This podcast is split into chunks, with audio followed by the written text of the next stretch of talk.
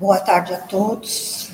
Sejam todos muito bem-vindos à casa de Manuel Bento. E neste momento vamos pedir a Deus e a Jesus que esteja conosco, que coloque para todos nós aqui a melhor forma de entendimento, a melhor forma de compreensão para aquilo que será estudado nesta tarde nesta conversa edificante. Então, que nós todos tenhamos aqui uma boa palestra. Então, é, caros amigos, deixa eu ver só uma coisa. Deixa eu ver. Só um momentinho. Precisa, ela tirou daqui. Deve estar ao vivo mas ela tirou a palestra. Ela está mexendo. Mara, tá só um momentinho que eu vou mexer daqui. Só um momentinho, que nós temos transmissão ao mesmo tempo. Às vezes temos essas intercorrências. Ela está ela tá mexendo, pode deixar, já apareceu. Pronto, acho que agora vai. Ainda não.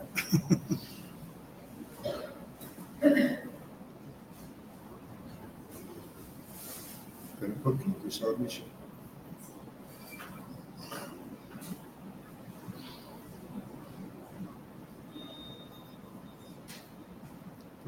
Agora. É? Então, tá.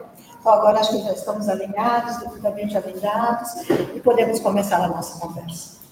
É, o nosso encontro dessa tarde vai ter como referência esse livro chamado Seara dos Médicos, que foi psicografado por Chico Xavier e foi ditado pelo espírito de Emmanuel. Todos nós conhecemos Emmanuel, grande mentor, o famoso Chico Xavier. É?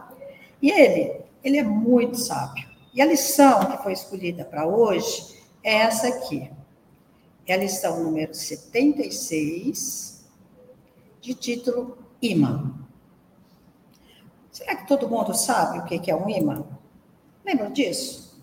Quando nós estávamos na escola, no ensino fundamental, muitas vezes os professores levavam isso para fazer uma experiência conosco. Lembra? Eles colocavam um imã, colocavam limalha de ferro, e o que, que acontecia com o imã? Ele atraía a limalha de ferro. A depender daquilo que nós colocássemos junto, o que, que ele fazia? Ele repelia. Não é? Então, nós podemos dizer que imã é um corpo que gera campo magnético ao seu redor.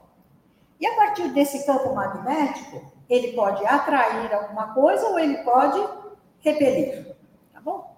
Então, teria sentido nós falarmos: ele atrai ou repele. E aí, a nossa história começa assim: perto, muito perto de ti, estão todos aqueles que já te precederam na viagem da morte. Então, ele está falando de todos os desencarnados. Ele está falando do que? De espíritos. Então, olha só, perto, muito perto de ti. O que significa isso? Que nós estamos todos rodeados de espíritos.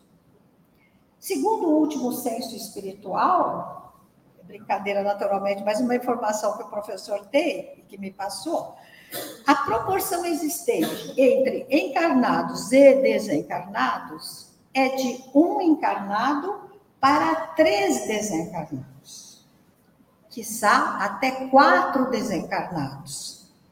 Então, imagine o seguinte: eu estou aqui, teremos minha volta três ou quatro. A volta de cada um de nós a existência de três ou quatro espíritos desencarnados que estão aqui ao nosso lado, certo? Querendo fazer o quê? Querendo conversar conosco. Eles estão querendo nos inspirar. Eles estão querendo nos auxiliar. Mas também, muitas vezes, eles podem estar querendo nos atrapalhar.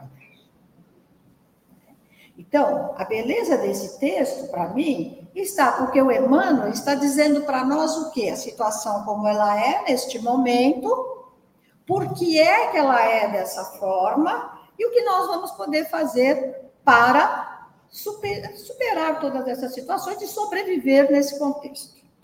Então, continuando, ele fala assim para nós: aqueles que subiram para o alto dos montes se referem à luz. Bom, até compreensível, né? Quando nós queremos falar com o espírito de alta envergadura, o que, que nós fazemos? Nós colocamos a nossa cabeça numa posição de altura, não é? Então, a luz está sempre para cima. Então, por isso que ele fala: aqueles que subiram ao alto dos montes, está a luz. No entanto, os que desceram para as furnas do vale agitam-se na sombra. Então, olha só, se eu comparar as duas situações, percebem? Aqueles que galgaram a altura, mas será que é literalmente a altura dos montes? Não. É a altura do quê? Das suas coisas bem feitas, das suas atitudes morais, dos seus bons comportamentos. Mas ele disse que aqueles que não deram atenção para isso estão passando por situação um pouco desagradável. Continuando, ele fala assim: quantos se sublimaram no suor do serviço, mostram que vale a pena lutar e padecer, para que o bem se faça, e apelam para o bem, porque Deus é amor. Então, ele reitera uma coisa que nós já sabemos: que fazer o bem é sempre muito bom. O que é fazer este bem? Ora, nós podemos pegar aqui algumas ilustrações. Por exemplo, se eu for caridosa, se eu não for egoísta, se eu pensar no meu próximo, se quando eu for fazer alguma coisa para alguém, eu pensar, será que isso que eu estou fazendo é o que eu gostaria que fizessem para mim? Então, se eu tiver esse tipo de pensamento, puxa vida, eu sou uma pessoa que estou no trabalho do bem. Mas eu também posso me dedicar a algum tipo de trabalho voluntário.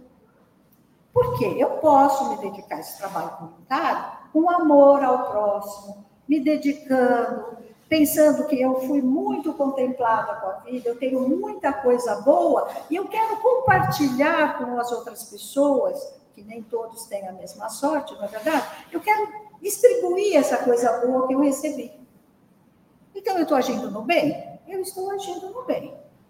Outra coisa, eu posso também trabalhar de uma forma anônima, ajudando uma pessoa que esteja na rua, um vizinho, um amigo, no anonimato completo. Isso não desmerece meu trabalho, muito pelo contrário, ele me engrandece, porque eu não estou trabalhando para me mostrar o quanto sou caridosa, pelo. Então, veja, o que Emmanuel fala para nós aqui é que vale a pena trabalhar no bem, vale a pena trabalhar pelo bem. Mas ele não para aí. Ele diz assim: contudo, os que se agarram às paixões inferiores mergulham-se nas trevas como seres do lodo e, em largo desespero, convidam para o mal a que se prendem, fracos e em tremenda ilusão. E aí, de quem será que ele está falando? Será que ele está falando desse tipo de gente? Veja, vaidade, orgulho, Todos nós temos um pouquinho disso, senão nós não estaríamos, como foi lido aqui no nosso Evangelho, num planeta de expiação e provas. Nós não somos ainda espíritos elevados, de alta envergadura, mas estamos o quê? Buscando nos melhorar a cada dia. O fato de estarmos aqui neste momento é uma prova em conteste dessa nossa boa intencionalidade. Então, aquelas pessoas que ficam tão preocupadas com orgulho, com a vaidade, que se acham superiores às outras, que acham que por terem um cargo mais elevado são superiores, superior às outras, que acham que têm o direito, por isso, de destratar as pessoas, puxa vida, que coisa triste. Mas também tem um outro exemplo que ele dá para nós. Olha isso aqui, eu gosto dessa figurinha. Reparem, né, que o nosso amigo, na ele é jovem, depois ele está na meia idade, depois ele é velho. Ele fica correndo, correndo, correndo a vida inteira atrás do quê? De dinheiro. E a hora que ele consegue pegar o que, que aconteceu, acabou. Game over. Assim que a criançada fala hoje, né? Acabou. E aí? O que, que eu vou fazer com todo esse dinheiro? Dá para levar? Não. É? Minha sábia avó dizia que caixão não tem gaveta e montalha não tem bolso. Então não dá para levar nada, porque nós não vamos precisar disso lá. Então, é uma ilusão também? É. É uma ilusão. Porque aquilo que é verdadeiro é aquilo que nós vamos poder levar conosco. Se nós não podemos levar conosco, não é um grande investimento. Não é verdadeiro. Né? E existe uma outra possibilidade. Gente maledicente. Gente que gosta de espalhar o quê? As dificuldades pelas quais as outras pessoas passam. Você viu só fulano? Você viu só Beltrano? Viu só o que aconteceu? Então, aqui são pequenos exemplos que Emmanuel traz para nós, como sendo o quê? Apegos a sentimentos que não são nobres, a atitudes que não são boas e palavras que não edificam. Então, nós precisamos tomar cuidado com isso. Então, vamos lutar pelas nossas, contra as nossas más tendências. O que, que está lá no nosso Evangelho? O que, que é ser um bom espírita? Um bom espírita é aquele que consegue superar as suas más tendências. Aquele que, reconhecendo ainda as suas falhas, luta bravamente para quê? Para superá-las. Esse é o bom espírito.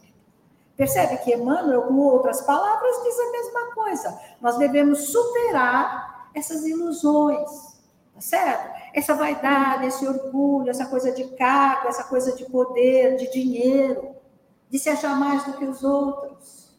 Tem alguma benesse? Traz alguma benesse para nós? Nenhuma. Bom, e aí ele continua. Todos os que marcharam no extremo auxílio aos outros ensinam-te, pacientes, a converter espinhos em roseirais eternos. Então, aqueles que perseveram no bom trabalho, no trabalho do bem, que se dedicam ao trabalho do bem, eles também ajudam. Além de edificar o seu próprio jardim, eles também ajudam os outros a fazer.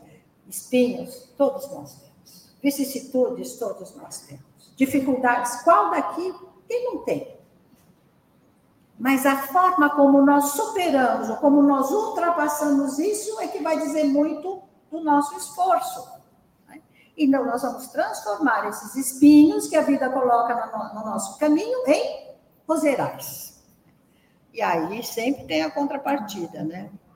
Mas quantos desprezaram as criaturas irmãs no apego desvairado à posse de si mesmos, induzem-te a fazer de rosas passageiras duros espinheirais. Veja como é diferente. Um ele ensina a fazer do espírito roseirais. E de outro, de rosas, que também tem espinhos, fazer o quê? Espinheiros eternos. Então, esse alerta do Emmanuel para nós é muito importante para que nós estejamos sempre atentos. Mas ele não para aí. No lar do pensamento, estamos todos juntos. Cada espírito escolhe a força em que se inspira. O que ele está querendo dizer para nós? Lembra que ele falou que tem aqueles que de rosa, de espinhos, ajuda a fazer rosas, e outro de rosa ajuda a fazer espinheiros. Tá? Então, que o nosso pensamento a forma como nós agimos, a forma como nós nos comportamos, além de dizer muito sobre nós, também cria uma coisa chamada afinidade. Certo? Sintonia. Se eu trabalho no bem, se eu uso boas palavras, se eu tenho boas ações, se eu tenho um comportamento digno, o que, que acontece? O meu pensamento está nisso. Então, eu vou estar em sintonia com quem? Com espíritos que também pensam da mesma maneira. Então, desses três ou quatro que estarão à minha roda, que tipo de espírito serão? Os que pensam igual a mim. E aí eles vão me inspirar, eles vão me auxiliar, sempre com coisas boas.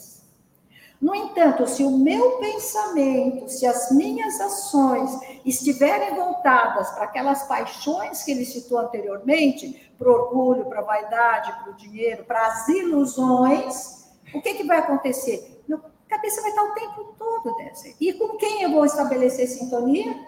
Com os espíritos que pensam igual a mim. Então, eu também vou me afinizar com esses espíritos que pensam da mesma maneira. E aí está o primeiro alerta. Quando ele diz assim, no lar do pensamento, estamos todos juntos, encarnados e desencarnados. Então, temos que prestar muita atenção naquilo que pensamos, naquilo que fazemos, a intencionalidade que nós colocamos nas nossas ações. Bom, um recadinho. Todos nós temos as companhias espirituais que atraímos através das nossas atitudes e ações. Alguém tem dúvida disso? Se eu tiver ao meu lado um espírito de alta envergadura, quando ele for me inspirar, ele vai me inspirar para o bem. Se eu tiver ao meu lado um espírito que se equivocou muito quando estava aqui encarnado, que pegou o caminho das ilusões, que, que vai acontecer? Ele vai me inspirar também, só para coisas não tão boas. Ó, ele fala assim para nós, que o raciocínio manda, tá certo? Ó, nossa maneira, nosso pensamento, não foi isso que ele tinha falado antes? Mas olha só que bacana o complemento que ele dá. O sentimento guia certo? O sentimento guia. Então, o que, que é o desejável? É que o nosso pensamento, que o nosso raciocínio seja sempre para o bem. E que o nosso coração seja sempre um coração puro, que esteja aberto a guiar esse raciocínio para o bem pelo melhor caminho que ele possa trilhar. Olha que dupla interessante que ele coloca para nós, né? Então, nunca podemos esquecer disso. Importante que o nosso pensamento, o nosso raciocínio esteja sempre alinhado com o quê? Com aquilo que está no nosso coração. E ele diz assim: trazes assim contigo o leme do destino. Sabe o que é leme, né? Isso aí que conduz o quê? Os navios. Ele dá o quê? A direção. Então, esse leme do destino está escondido na mente e ocultar, ocultando no peito o impulso que dirige, porque tudo prospera aos golpes do desejo. E o imã do desejo chama-se coração. Então, o que, que ele está querendo dizer para nós? Que a gente sempre tenha o nosso coração repleto de quê? De coisas boas. Porque o que, que acontece? Que ele diz assim, ó, e o imã do desejo. Normalmente, quando a gente fala desejo, normalmente é uma palavra de uma conotação não muito boa. Mas nós temos desejos fantásticos desejo do bem para todos, o desejo de trabalhar no bem, o desejo de estudar, o desejo de nos aprimorar. Tá? Então, esse desejo tem que ser o quê? O imã que vai nos atrair para fazer sempre as coisas boas. Tem que ser esse imã que vai nos conduzir sempre pelo caminho do bem. E aí, Emmanuel encerra o seu texto. E nós vamos conversar um pouquinho sobre ele. Será que essa afirmação do Emmanuel é importante? Tem um outro menino que já falou isso. Jesus falava isso, né? E está lá registrado todos os evangelhos. O que eu peguei é o que está em Lucas, no capítulo 12, versículo 34. Que ele diz assim: por que, que é importante nós mantermos o nosso coração puro, o nosso coração sempre direcionado para as coisas boas? Porque onde estiver o vosso tesouro, ali estará também o vosso coração. Se o meu coração estiver preenchido de coisas boas, vai ser meu tesouro. Se ele estiver preenchido de coisas que não são boas, ali também vai ser meu tesouro. E eu vou zelar por ele. Bom, nós temos aqui uma afirmação um pouco mais moderna. Um filósofo, né? quase contemporâneo, ele fala, que é o Jean Paul Sartre. Ele fala assim: viver é isto. Ficar se equilibrando o tempo todo entre escolhas e consequências. Não é isso que acontece na nossa vida? A gente vai dar um passo, opa, uma bifurcação, para onde eu vou? Dá dois passos, opa, outra bifurcação, para onde eu vou? Então, ele está correto. A vida não é uma questão de destino. Muita gente diz, ai, Deus quer, né? acometida de um fatalismo e de um determinismo. Ai, as coisas acontecem porque Deus quis. É, é triste assim porque Deus quer. Acontece porque Deus, coitado de Deus, Ele só quer que nós sejamos o quê? Boas pessoas, bons espíritos. Que a gente evolua cada dia mais para o lado do bem. E a gente quer botar a culpa nele. Depois ele diz assim: é uma questão de decisões. Não é algo que se espera, é algo que se busca. Não adianta eu ficar sentada aqui e falar assim: ai, Senhor, eu quero tomar a melhor decisão. E não me levanto. E não dou um passo para frente. E não me mexo. E fico ali esperando. Não, se eu quero uma coisa melhor para mim, o que, que eu tenho que fazer? Eu tenho que buscar isso. Bom, quando eu falo de escolhas, quando eu falo disso, tem uma palavrinha, né? Que são duas palavrinhas que nós conhecemos muito, que é o tal do livre-arbítrio. O que, que é esse livre-arbítrio? Eu digo sempre que é a melhor coisa e a pior coisa que Deus deu para nós. Por quê? Porque ele é a nossa capacidade de escolha. E depois que eu escolhi, eu não posso pôr a culpa em ninguém. Vocês já repararam nisso? A responsabilidade é toda minha, eu escolhi. Então, livre-arbítrio, diz assim, lá no livro dos Espíritos, na questão 843. Pois quem tem a liberdade de pensar, nós pensamos, somos. Nós não somos seres inteligentes? Somos, nós pensamos. Tem também a liberdade de agir. Sem o livre-arbítrio, o homem seria uma máquina. É verdade, porque ele seria um robô não tem competência de escolha de nada.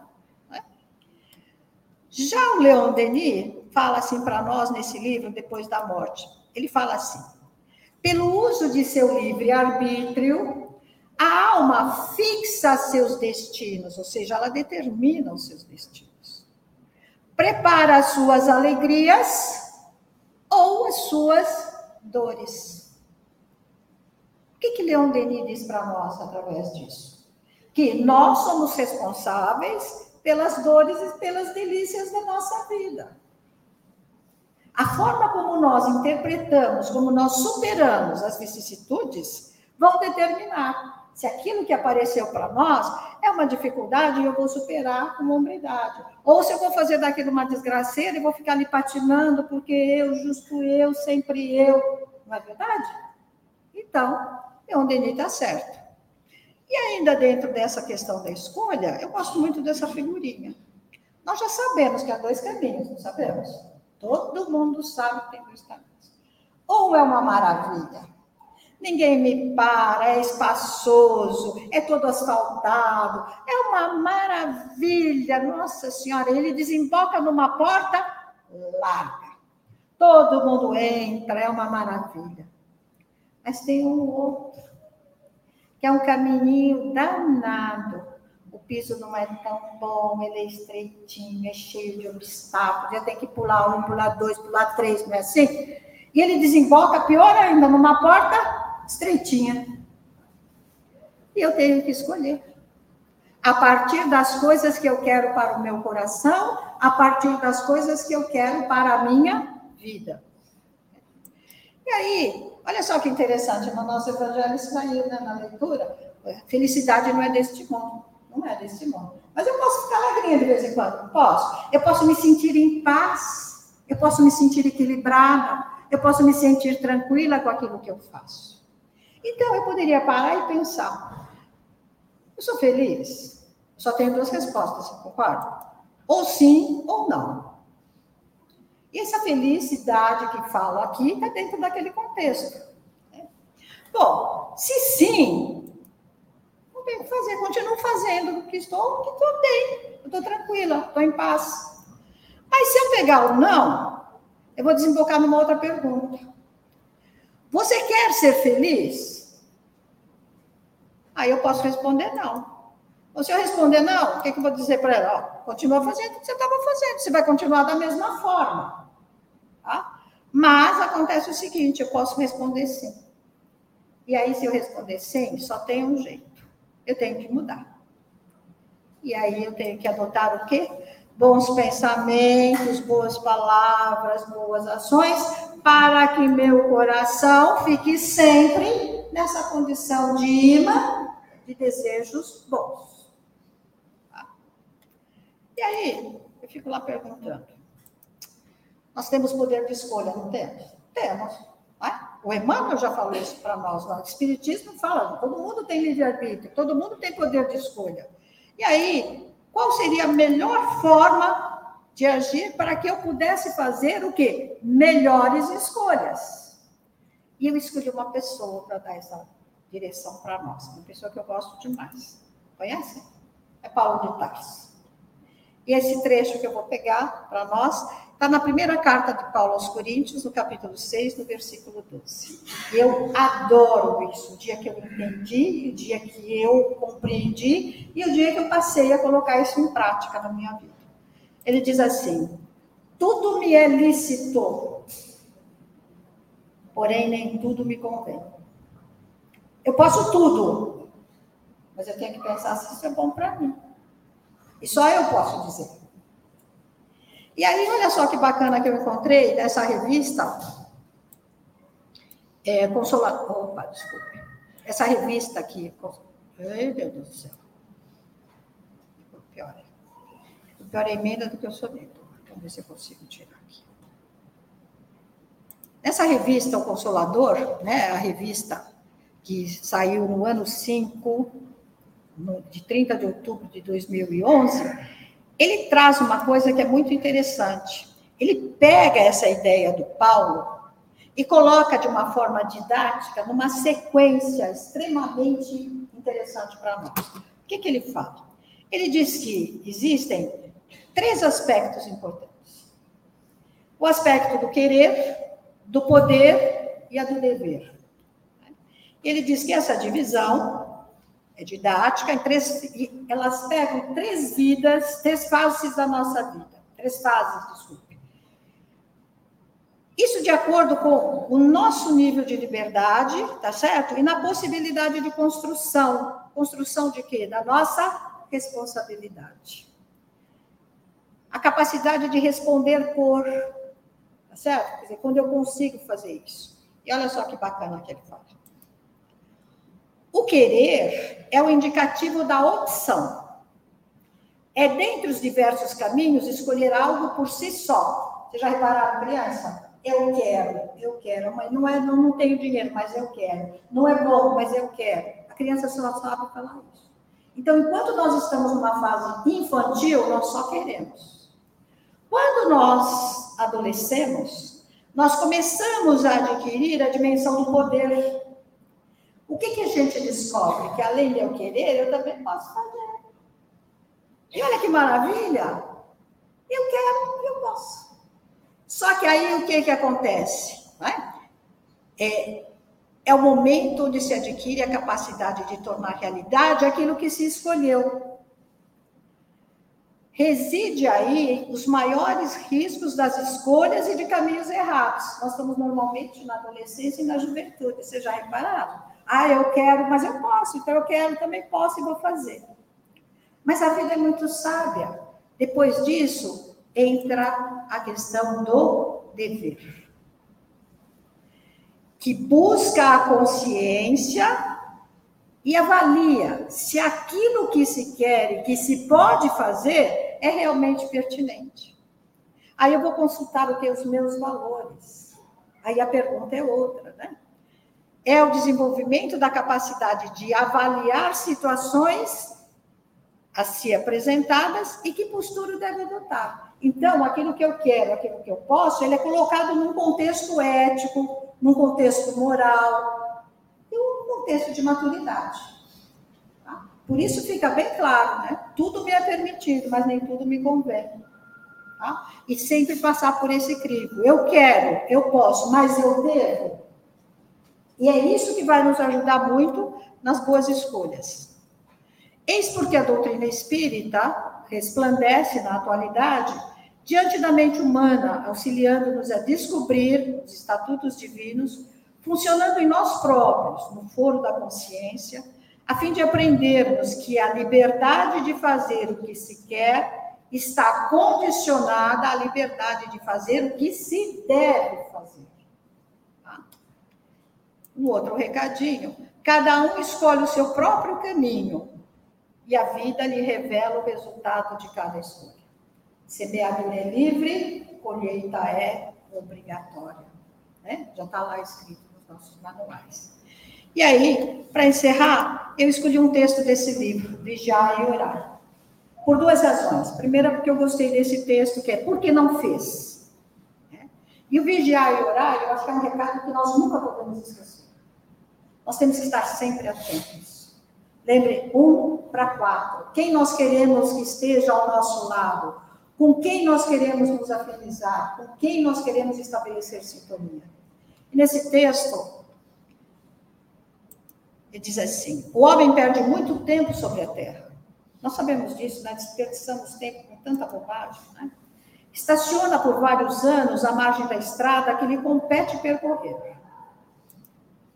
Distancia-se de suas possibilidades de passar a juventude. Assiste ao declínio das forças físicas. Prepara-se a vida inteira, quase, para o que nunca fará. Quando acorda o seu estado letárgico, seus dias no corpo escasseiam. Veja, conversa quase que recorrente pelas pessoas quando elas estão no final da vida. Se eu pudesse, faria tudo diferente. Não tem mais o vigor de outrora e a paisagem em torno já não é a mesma. Quer retroceder, correr atrás do sonho que agora observa pelo retrovisor da existência mas não pode mais realizar. Lamenta-se inutilmente. E a pergunta que fica é esta: por que não fez no exato momento em que tomou consciência na necessidade de fazer?